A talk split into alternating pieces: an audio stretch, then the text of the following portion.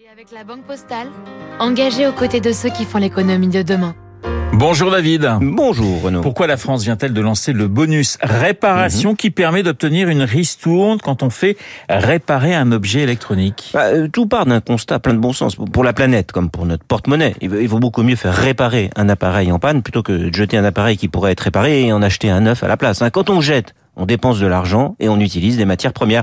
C'est pour lutter contre cela que le gouvernement a lancé un bonus réparation qui permet d'obtenir un rabais de, de 10 à 45 euros quand on fait réparer son grille-pain, son taille sa console de jeu, sa centrale vapeur ou même son vélo d'appartement. Et Pour vous, il s'agit d'une bonne idée? Bah, en cette période de Noël propice aux cadeaux, je vais pas jouer au rabat-joie en disant que cette idée est idiote, mais, mais, mais, je suis quand même sceptique. Hein. Sur le fond, je suis bien sûr pour que l'on répare, je suis pour que l'on développe le marché de l'occasion, que l'on lutte contre l'obsolescence programmée, qu'on permette de changer une batterie de smartphone facilement, bien sûr. Mais est-ce que c'est à l'État de mettre en place un nouveau mécanisme qui passera par un prélèvement ou par des hausses de prix hein. L'État dit qu'il veut faciliter le développement de boutiques de réparation, il parle d'un coup de pouce, il veut aussi attirer l'attention des consommateurs, bravo, il fait notre éducation, mais en fait je trouve qu'on infantilise un peu le consommateur et qu'on ne fait pas confiance aux mécanismes de marché. Donc pour vous, l'État ne devrait pas se substituer au marché?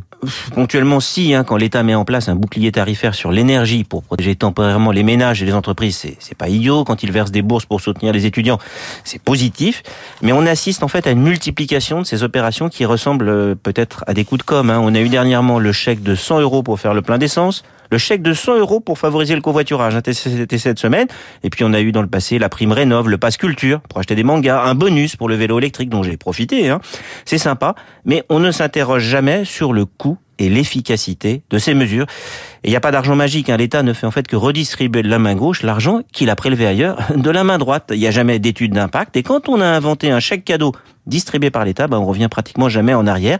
Parfois, il faut faire confiance au signal prix, au développement du marché, de la concurrence, parce que on sait bien que quand l'État subventionne, en fait, souvent ce qui se passe, c'est que ça ne fait que provoquer une hausse de prix de vente, car on a solvabilisé des consommateurs. En fait, on n'aide pas tellement les Français, on aide le petit ou le grand commerce sur le dos de qui?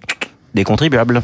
Le décryptage de David Barrou sur l'antenne de Radio Classique. Tiens, je vous donne mon invité à 8h15, le grand reporter Georges Malbruno, pour parler du Qatar et notamment euh, du Qatargate. Et puis à 8h40, euh, je recevrai Cécile Cornudet des Échos et Jean-Marie Colombani euh, de Slide.fr pour commenter toute la...